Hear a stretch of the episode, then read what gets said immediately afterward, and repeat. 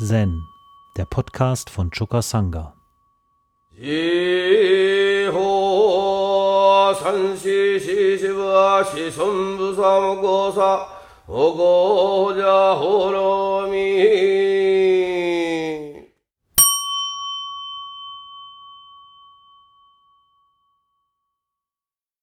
Ein kurzer Rekurs auf Mumonkan 5 das Beispiel Kyogens Mann im Baum.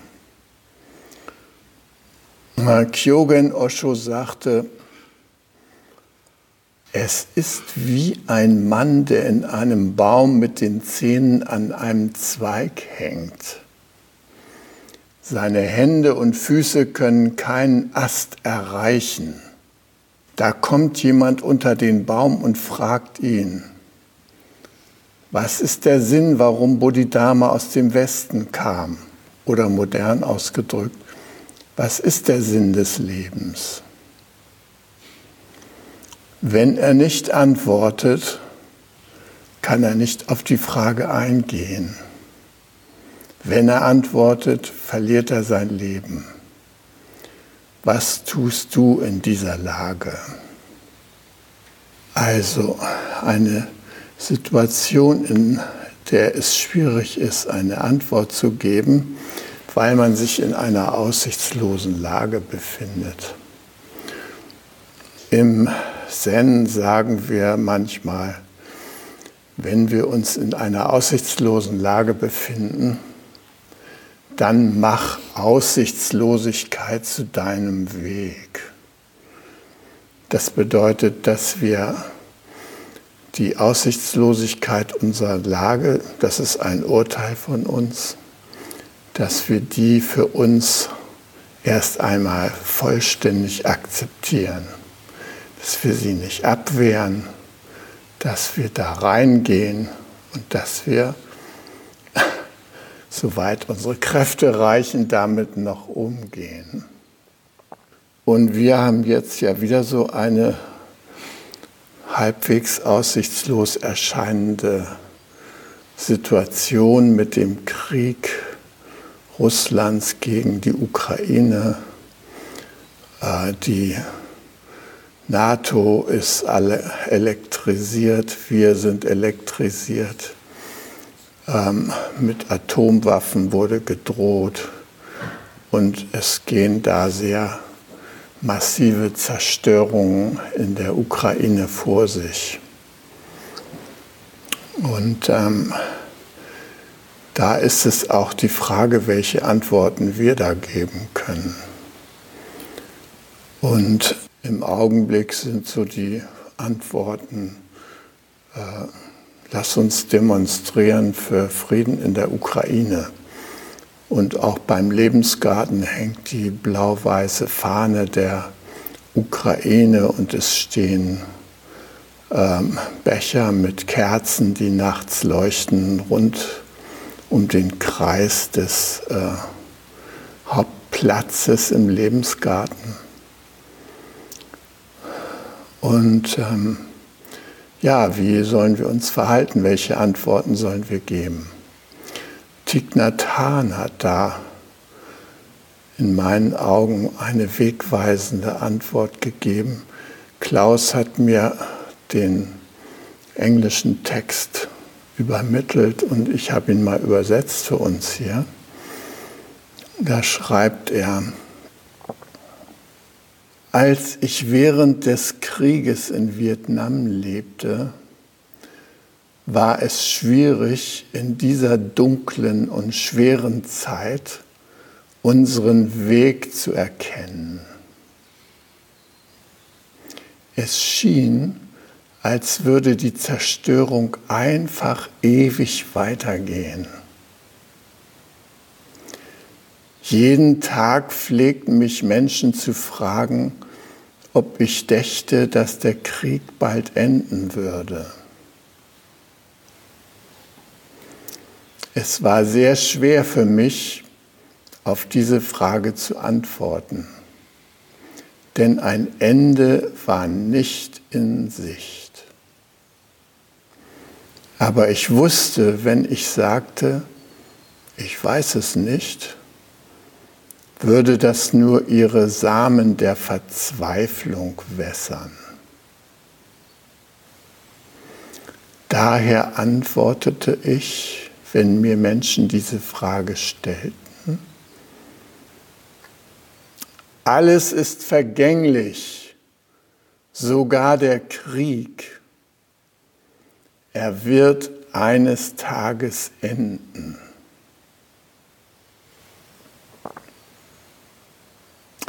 Weil uns das klar war, konnten wir weiter für den Frieden arbeiten. Und tatsächlich endete der Krieg. Heutzutage treiben die einstigen Todfeinde fleißig Handel miteinander. Sie reisen hin und her und Menschen auf der ganzen Welt freuen sich, die Lehren unserer Tradition über Achtsamkeit und Frieden zu praktizieren. Wenn du weißt, wie man den Schlamm gut nutzt, kannst du wunderschöne Lotusblumen züchten. Wenn ihr wisst, wie ihr Leiden gut nutzen könnt, könnt ihr es in Glück transformieren. Um Glück möglich zu machen, brauchen wir immer eine Portion Leiterfahrung. Mir wird es und euch wird es ähnlich ergangen sein, als ihr äh, von dem Ausbruch des Krieges gegen die Ukraine hörtet am 24. Februar dieses Jahres. Ähm, wir alle waren geschockt, weil wir das nicht für möglich gehalten haben, dass es tatsächlich zu einer bewaffneten Auseinandersetzung in Osteuropa kommen könnte. Wir dachten, das ist ja der Machtpoker der imperialen Mächte, die da miteinander Drohspiele und sowas veranstalten. Aber dass Russland tatsächlich die Ukraine angreifen könnte, das hat keiner von uns für möglich gehalten. Und natürlich fragt sich sofort, äh, wie können wir innerlich mit der Situation umgehen. Ja? Ähm, ich habe mich am nächsten Tag in die Sendung gesetzt und mir gesagt, alle Beteiligten in diesem Krieg brauchen Mitgefühl. Auch die, die da scheinbar das Böse in der Hand haben und die, die da die Opfer und Leidenden sind, alle brauchen unser Mitgefühl. Sowohl Zelensky und die Ukrainer als auch Putin und die Russen. Sie alle haben sich verstrickt in diesen Krieg und sie alle brauchen, damit irgendeine diplomatische Lösung oder eine gewaltfreie Lösung äh, da überhaupt auftauchen kann, brauchen die erstmal verstanden werden. Und äh, natürlich geht es auch so ein bisschen darum, sich mit den Hintergründen dieses Konflikts vertraut zu machen. Wenn man nur hinguckt, ja, äh, Charkiw wird bombardiert, die Menschen leiden und so weiter, oder Mariupol kann nicht äh, fliehen und so, dann schüren wir damit leicht unsere Feindbildoptik. Und die ist nicht hilfreich. Zu sagen, Putin ist der Böse, der muss weg und äh, dann ist die Sache gelöst, das bringt überhaupt nichts. Ja? sondern wir müssen schon so ein bisschen hinter die ganzen Dinge schauen. Und ist natürlich die Frage, wo ging das Ganze los? Ähm, eine tragische Analyse steht, was das Vorgehen des Westens angeht, ähm, am Beginn der ganzen Sache. Also 1989 ähm, war ja auch der Zusammenbruch der Sowjetunion und äh, unser Land hatte die große Chance, ähm, vereinigt zu werden. Und ähm, ich erinnere mich, dass ich in Japan war ähm, und der Roshi eines Morgens auf mich zukam und sagte, Congratulations! Und ich dachte, er spielte auf den Stand meiner Entwicklung an. Das war allerdings nicht der Fall, sondern er sagte, da ist ein Loch in der Berliner Mauer. Die Menschen können jetzt hin und her.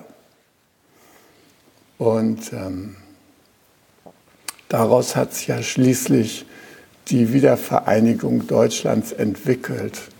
Und ich weiß, dass ich da Dankesgebete für Michael Gorbatschow in der Sendung äh, gebetet habe und so berührt war, dass ich weinen musste. Und ich dachte, wir können denen nur dankbar sein.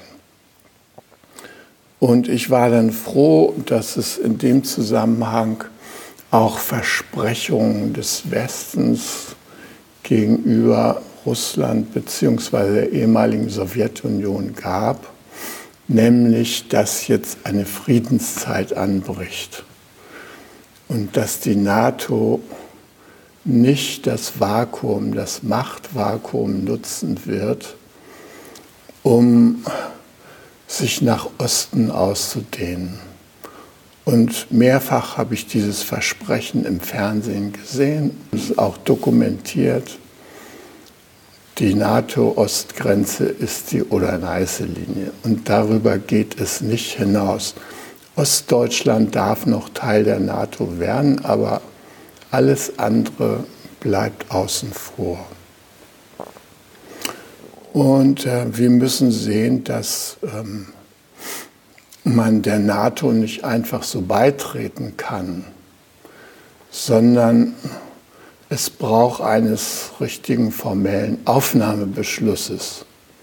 Viele Länder haben die Aufnahme bei der NATO beantragt, zum Beispiel auch Russland. Russland wurde aber nicht aufgenommen. Das brauchte man noch als potenziellen Feind, deshalb kam das nicht in Frage.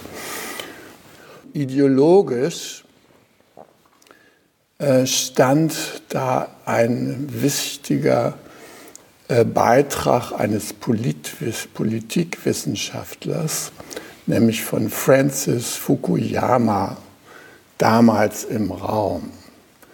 Der Fukuyama, der hat durch einen 1989 veröffentlichten Artikel in der Zeitschrift The National Interest und später auch in einem Buch mit dem Titel The End of History and the Last Man, das 1992 erschien, hat der die These aufgestellt, dass das Ende der Geschichte gekommen sei.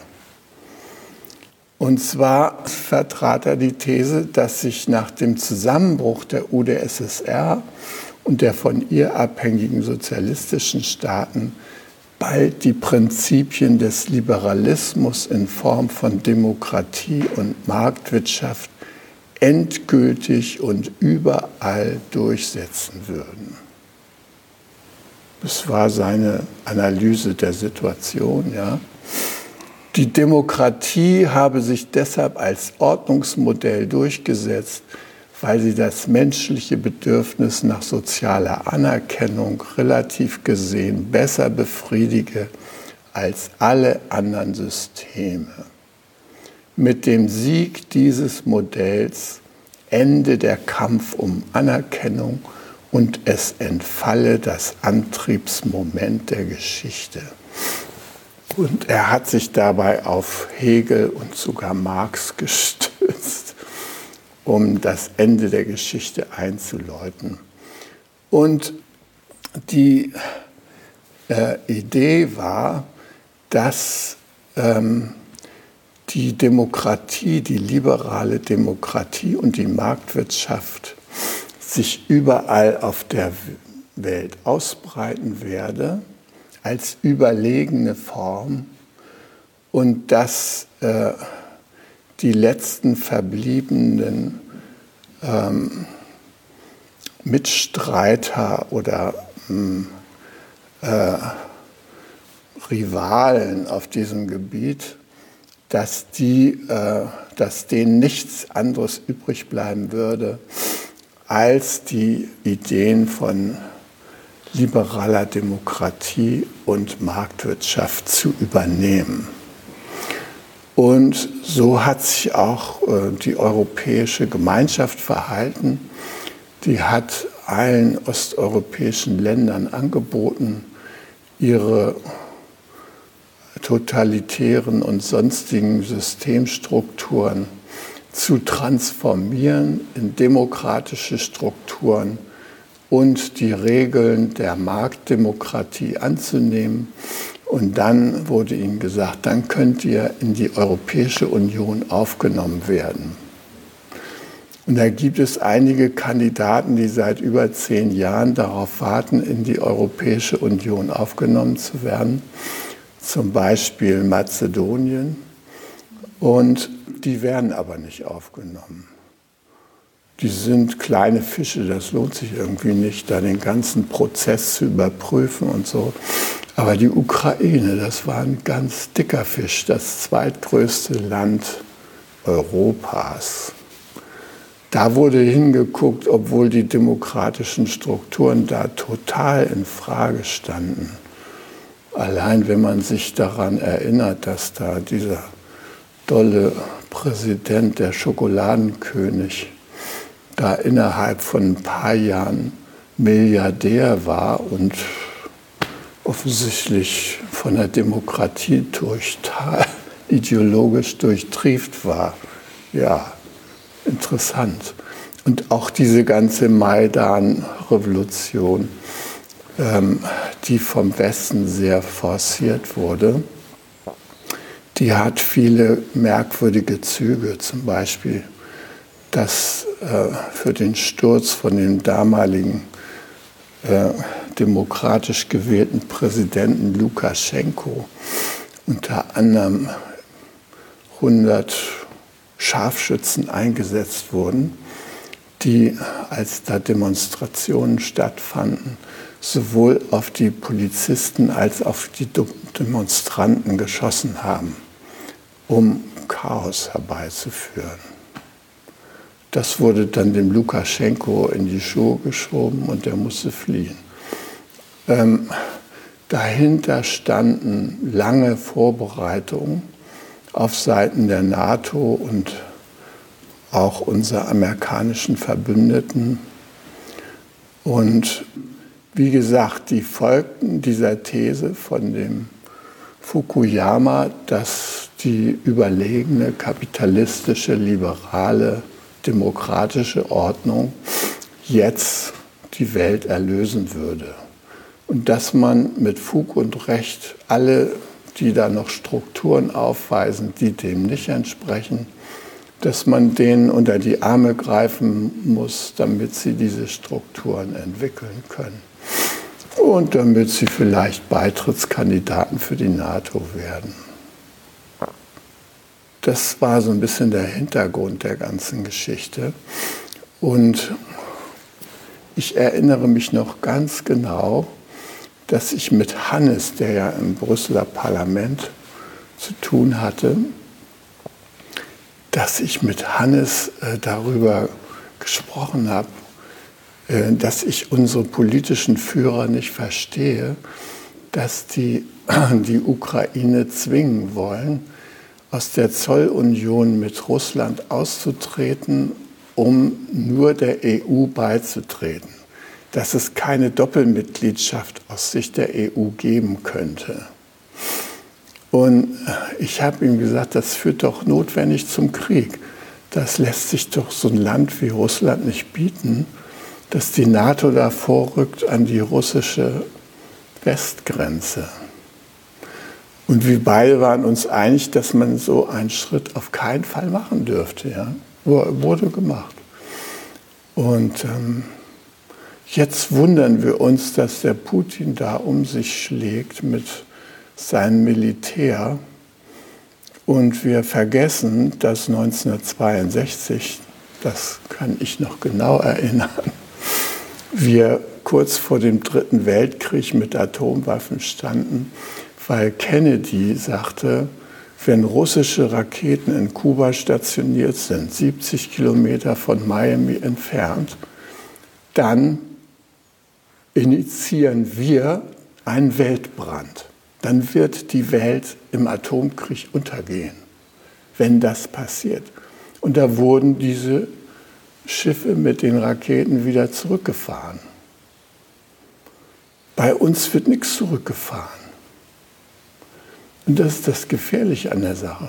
Wir haben kein Verständnis. Wir haben nur Verständnis für unser Vorgehen. Demokratie, Markt, äh, Liberalismus und so weiter. Daran soll die Welt genesen. Und da sind wir völlig äh, verhandlungsresistent. Also Putin hat ja gesagt, komm, lass uns doch mal darüber reden wie das mit den Versprechen von damals war und wie man damit umgehen kann. Ja? Und unsere Leute haben gesagt, da kann man nicht mit umgehen, das steht nicht zur Disposition, die Zeiten haben sich verändert, das Versprechen von damals gilt nicht mehr. Deshalb müsst ihr damit leben, dass die Ukraine in den Westen will und NATO-Mitglied wird. So, und jetzt haben wir den Salat. Und wie können wir als Menschen, die für Gewaltfreiheit eintreten und für Frieden, wie können wir unsere Friedensarbeit unter diesen Bedingungen fortsetzen? Und das Allerwichtigste aus meiner Sicht ist, man muss erstmal beide Seiten verstehen. Wenn man das nicht kann, dann kann man auch keinen Beitrag leisten und sich nicht umgucken, wo könnte denn eine für alle gewinnbringende Lösung überhaupt liegen. Ja? Das geht nicht.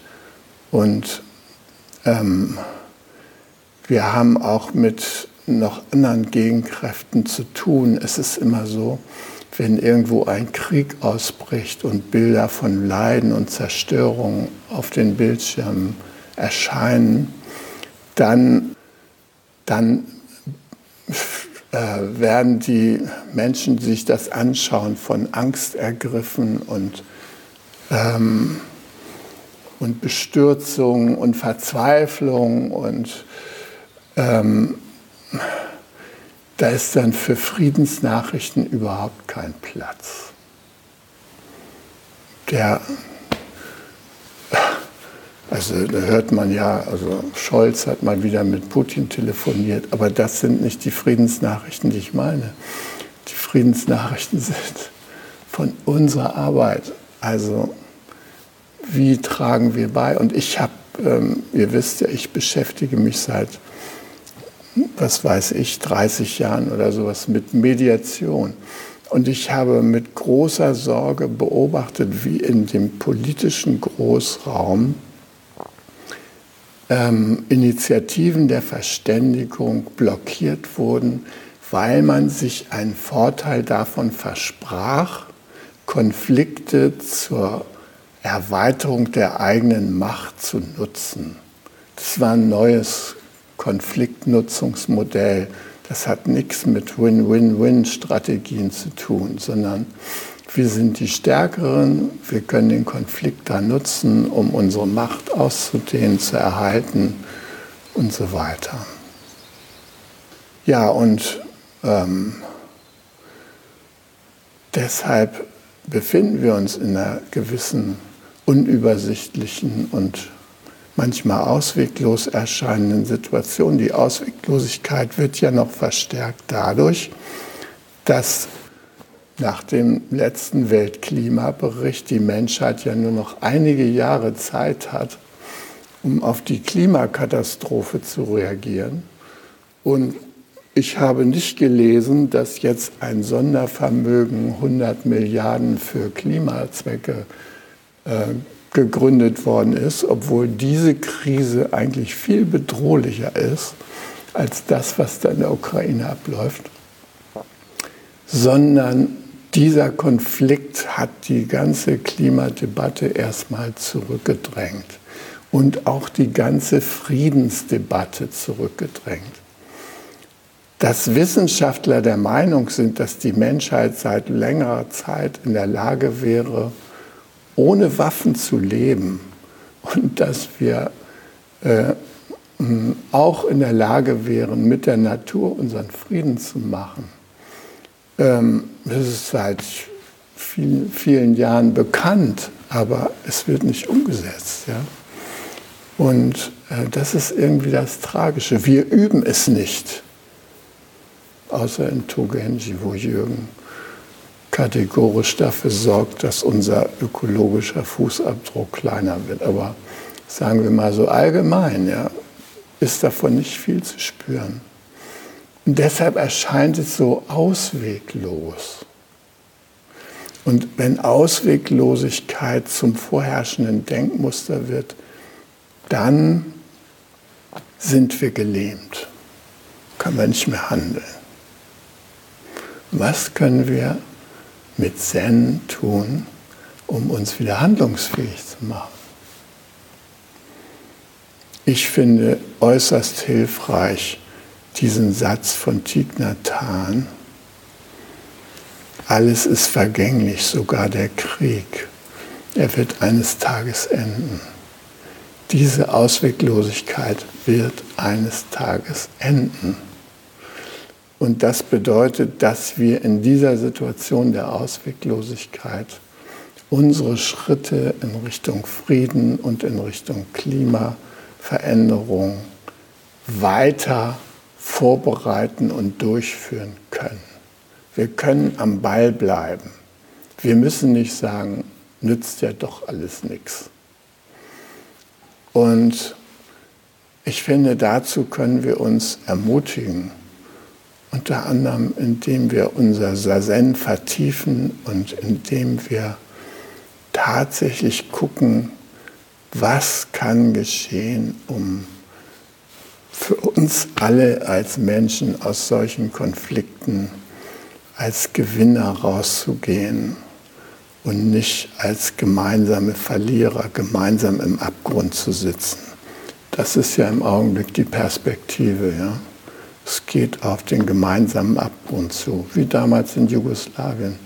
Ein blühendes Land richtet sich zugrunde durch ethnische Reinigungsbemühungen.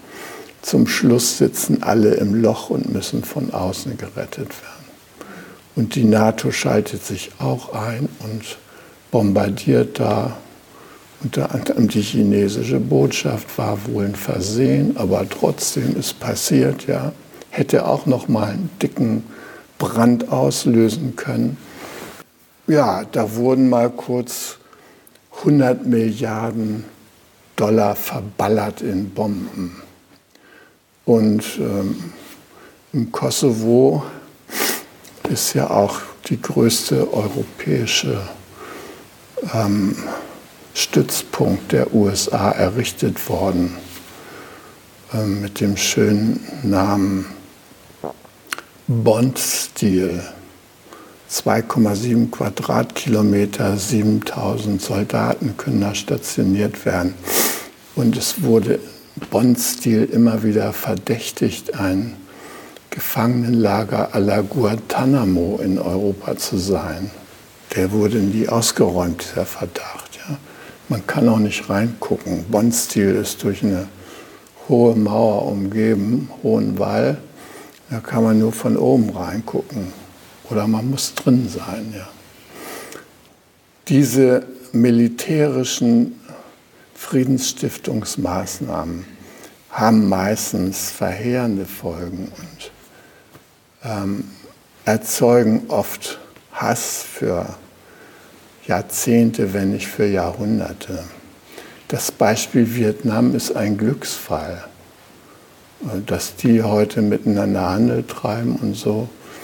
Das ist wirklich unglaublich, wo das Land Vietnam so dermaßen zerstört und unter Kriegsfolgen gelitten hat. Noch heute, noch heute gehen da Minen hoch um Da Nang und Kinder werden zerfetzt und so. Aber trotzdem ist so die allgemeine Haltung, wir wollen Frieden halten miteinander.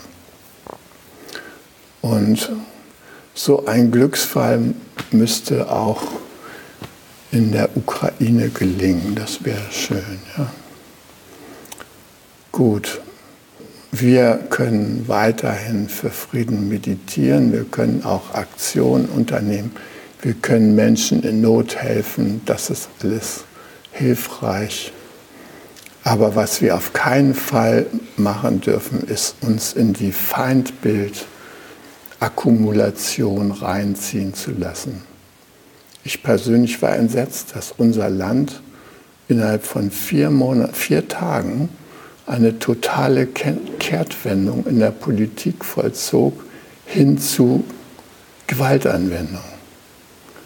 Und äh, das widerspricht unserem Grundgesetz, so wie es die Väter nach dem Zweiten Weltkrieg verfasst haben, total. Unser Land wollte nie wieder in einen Krieg anderer Länder oder sowas eingreifen. Haben wir aber trotzdem gemacht. Wir sind trotzdem der fünftgrößte Waffenexporteur der Welt. Im Jemen werden unsere Waffen angewendet. Millionen von Menschen kommen um. Man könnte das alles anders machen. Man könnte, wenn man wirkliches Mitgefühl praktiziert.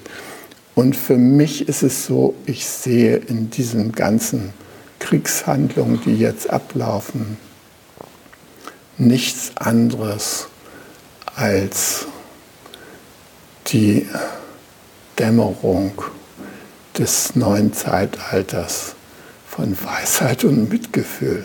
Das ist meine tiefe Überzeugung. Diese Politik ist völlig perspektivlos. Kann nichts bei rauskommen. Und deshalb braucht die Welt Mitgefühl. Sowohl für die Lösung der ökologischen Krise als auch für die Lösung des Problems, grundlegenden Problems der menschlichen Verständigung.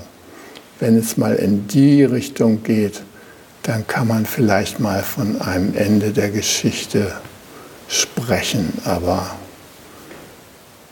der Fukuyama-Ansatz hat leider sehr viel Leid verursacht. Hi. Um jungen Menschen den Aufenthalt im Togenji zu ermöglichen, bitten wir um ihre Spende. Alle Spendenmöglichkeiten finden Sie auf chukasanga.de/spenden.